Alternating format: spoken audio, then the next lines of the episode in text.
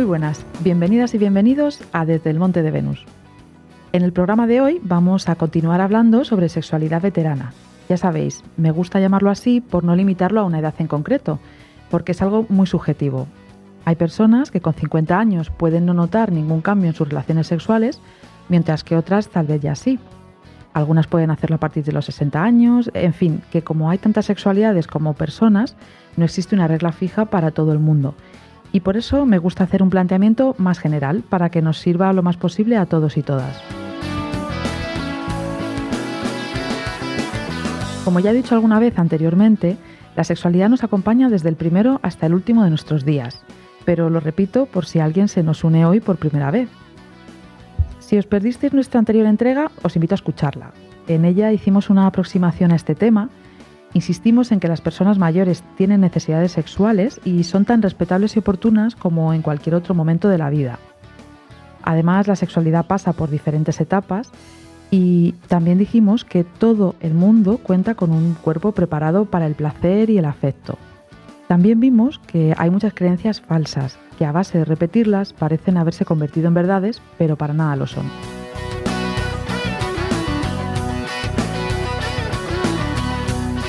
En el Desde el Monte de Venus de hoy hablaremos de que hay que asumir los cambios que son normales debido a la edad, de cómo resolver algunos inconvenientes que se pueden interponer en nuestro placer, la falta de lubricación y la dificultad en la erección sobre todo. Veremos también enfermedades y medicinas que pueden afectarnos y también hablaremos de cómo avivar el deseo, que a veces en esta etapa ocurre que lo tenemos un poquito bajo mínimos.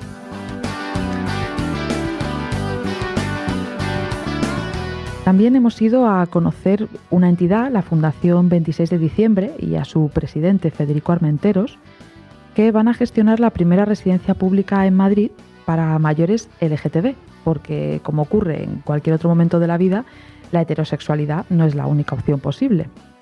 Esta entrevista podéis escucharla en nuestra web ondaleganes.com. Y ya por último, veremos las ventajas que también tiene la sexualidad cumplir años, aunque nunca se suelen decir. Así que no se os ocurra separaros de nuestro lado, porque como veis, tenemos un montón de temas de lo más interesantes. Os recuerdo las formas de poneros en contacto con nosotros, a través del correo montedevenus.ondaleganes.com o del móvil 644 710753.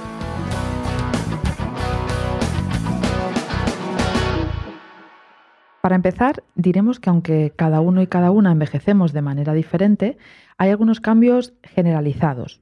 Por ejemplo, las hormonas relacionadas con el sexo, el estrógeno y la progesterona en las mujeres y la testosterona en los hombres, empiezan a disminuir a partir de los 50 años.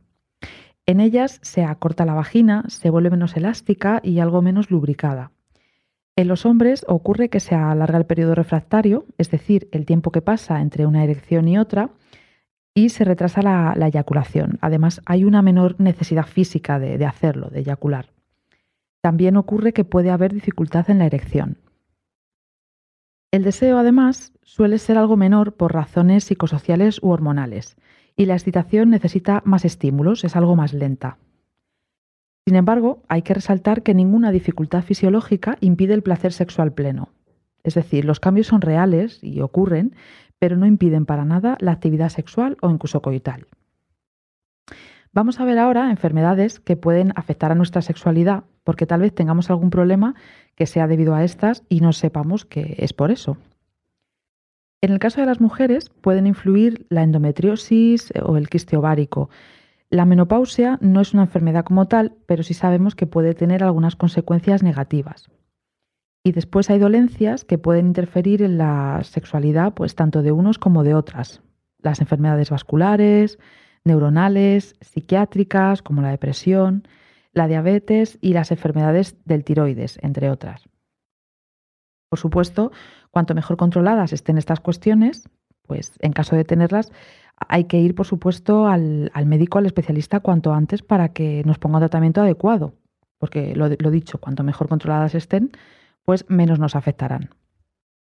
Respecto a esto, saber que también influyen en nuestra sexualidad algunos medicamentos como los antihipertensivos, los antipsicóticos o antidepresivos, las hormonas y los antineoplásicos, que son tratamiento para el cáncer. En caso de que notemos que nos están afectando, tenemos todo el derecho de consultarlo con nuestro médico o médica y pedirle alguna otra alternativa. Vamos a ver ahora cómo podemos resolver algunas cuestiones que se repiten a veces según nos vamos haciendo mayores. ¿Qué pasa con la sequedad vaginal? Pues lo primero que tenemos que hacer es descartar que sea por una enfermedad maltratada o por alguna medicina que estemos tomando, como os acabo de decir. También es bueno usar lubricantes, hacer juegos eróticos más prolongados que faciliten una adecuada lubricación previa al coito, tener actividad sexual frecuente, esto también ayuda, y hacer los ejercicios pélvicos de Kegel. Hablaremos más a fondo de esto en otro programa, del suelo pélvico, de estos ejercicios y de los dispositivos para ejercitarlos. ¿Y qué hacemos con las dificultades para la erección? Pues como en el caso de la sequedad vaginal, lo primero es descartar que sea por una enfermedad maltratada o por medicinas. Podemos también disfrutar de otras prácticas sexuales más allá de la penetración, que hay muchas. Hay que aprovechar las erecciones matutinas o bien realizar posturas que faciliten la inserción del pene. También podemos pedir a la pareja que nos estimule más. En caso de tener erecciones débiles, hay que aceptarlo como una limitación de la edad y ahí nos puede ayudar el no utilizar condón. Siempre muy importante, si no hay riesgo de contagio. Es decir, si somos una pareja monógama sin relaciones con nadie más. Porque en el caso contrario, siempre, siempre sabéis que hay que utilizar el preservativo.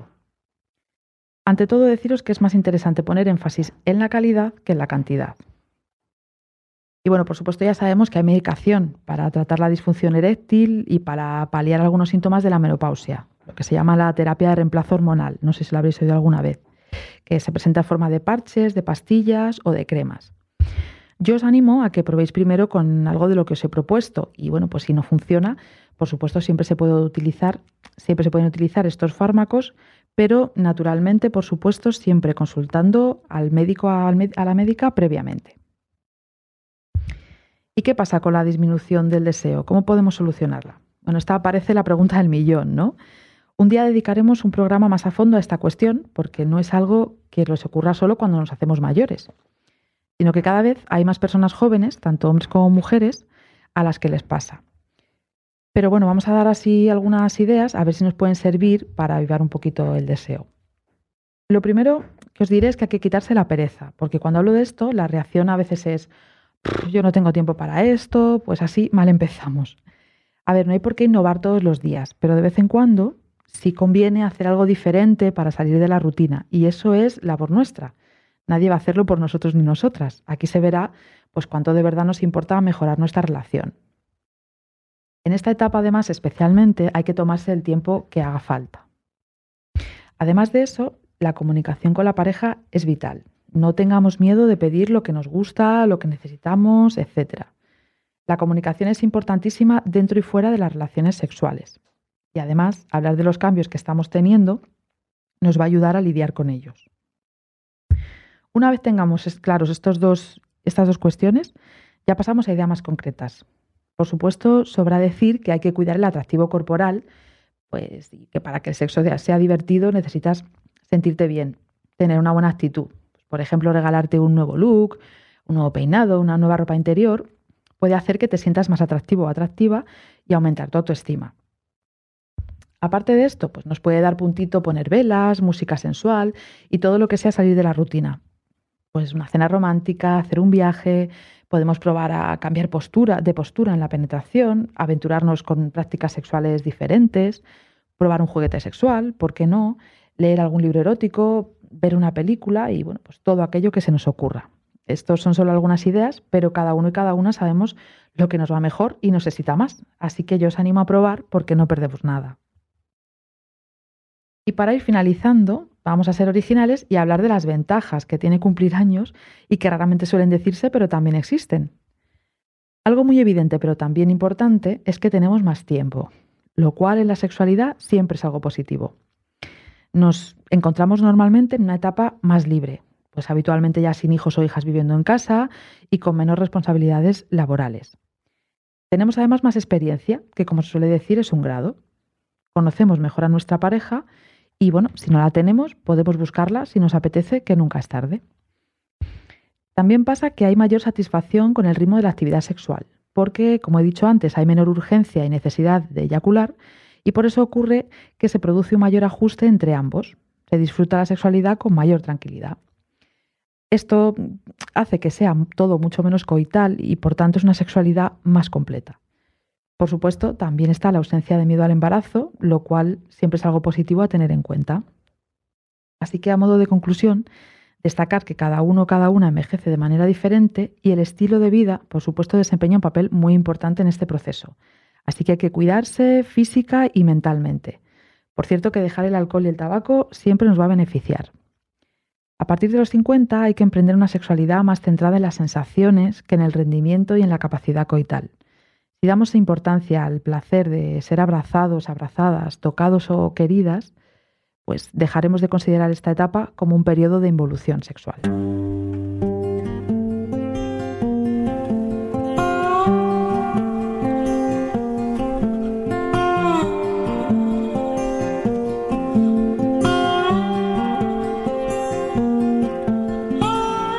Y en nuestra sección de dudas y consultas hoy contamos con un correo que nos ha escrito Mario. En él nos cuenta que su padre se quedó viudo hace unos años y ahora ha iniciado una nueva relación con la que él no está de acuerdo. Cree que ya no tiene edad para esto y le parece además una falta de respeto hacia su madre, que ya no está. Bueno, pues ante todo agradecemos a Mario que haya confiado en mí para hacerme llegar su consulta. Además, mira, nos viene fenomenal para hablar de este tema, de las relaciones eh, afectivos sexuales eh, cuando estamos cuidando a una persona mayor. Ante todo, tengamos en cuenta que hay que respetar su privacidad en caso de que compartamos la, la vivienda con esta persona. Y bueno, pese a la incomodidad que nos pueda provocar, tenemos que reconocer las nuevas relaciones con respeto, porque las personas mayores están en todo su derecho y mientras sea alguien que conserve sus capacidades mentales, no tenemos por qué preocuparnos ni sospechar que la pareja que ha conocido pueda tener algún interés oculto o malintencionado, porque reconozcamos que a veces pensamos esto. Sí que podemos hablar con nuestro padre o madre, darle, digamos, eh, consejo si vemos que en algo le puede estar perjudicando, pero tenemos que hacerlo con sentido común y delicadeza, porque a veces vemos fantasmas donde no los hay. No tenemos además por qué considerar que es ninguna falta de respeto a la persona que falta. Lo importante es cómo se comportó con ella en vida. Por supuesto que elegir no tener una nueva pareja es muy respetable y será la mejor opción si así lo han decidido libremente. Pero a quienes conocen a alguien, yo recomiendo y animo a dejarles disfrutar de esta etapa. Me parece que es casi recibir un regalo, porque de verdad que la inyección de optimismo que supone no tiene precio.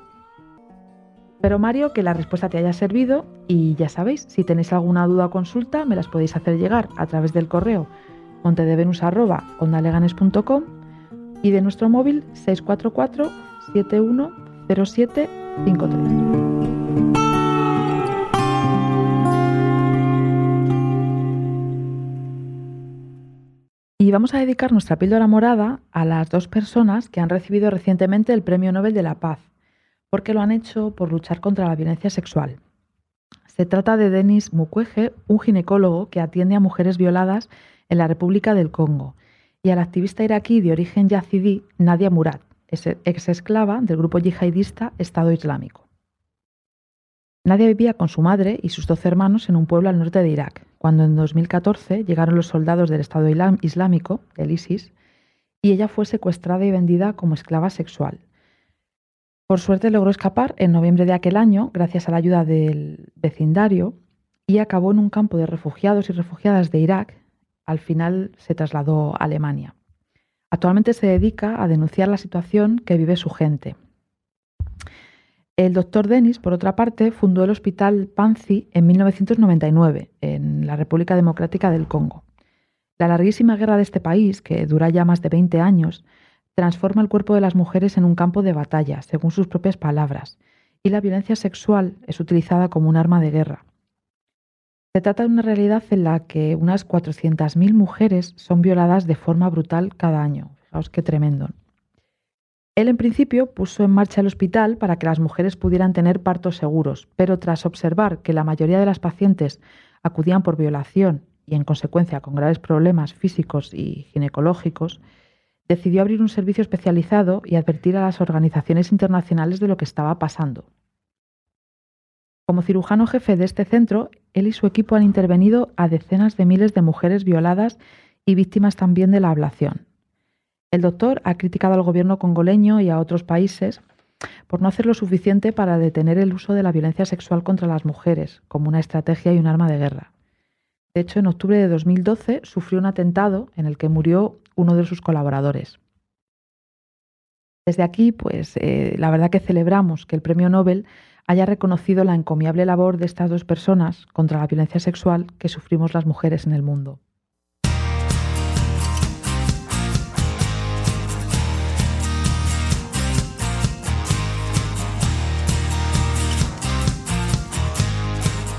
Nuestra aportación cultural de hoy pues, va a estar relacionada con, la píldora morada, es decir, con las dos personas de las que acabamos de hablar hace muy poquito.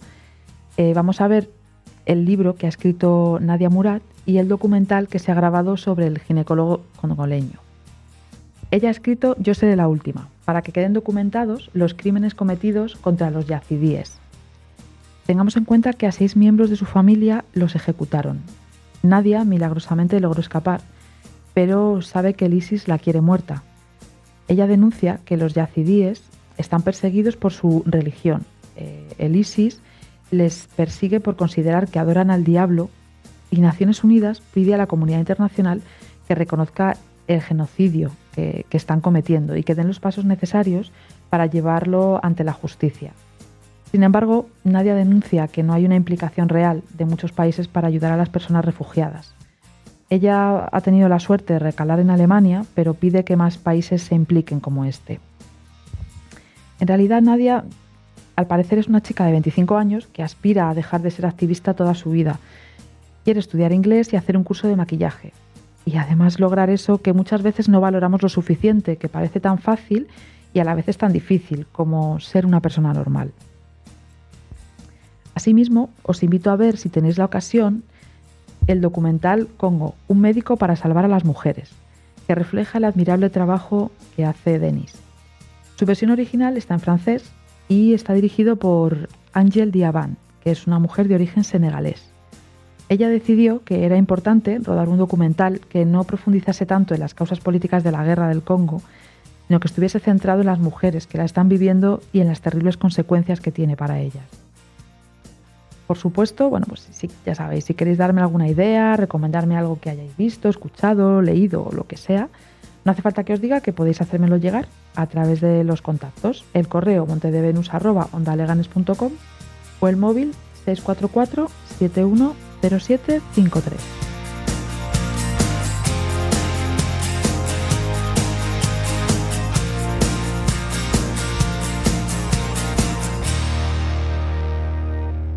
Así que ya para irnos despidiendo, solo me queda recomendaros que escuchéis el próximo desde el Monte de Venus. Vamos a dedicarlo a otro tema del que es un tanto infrecuente escuchar hablar. Se trata de la sexualidad en las personas con diversidad funcional o discapacitadas. Ya sabéis, cualquier duda que tengáis, aportación, comentario, sugerencia en relación a este programa, al próximo o lo que sea que se os ocurra sobre sexualidad, no dudéis en hacérnoslo llegar a través del correo montedevenus.ondaleganes.com o del móvil 644 710753.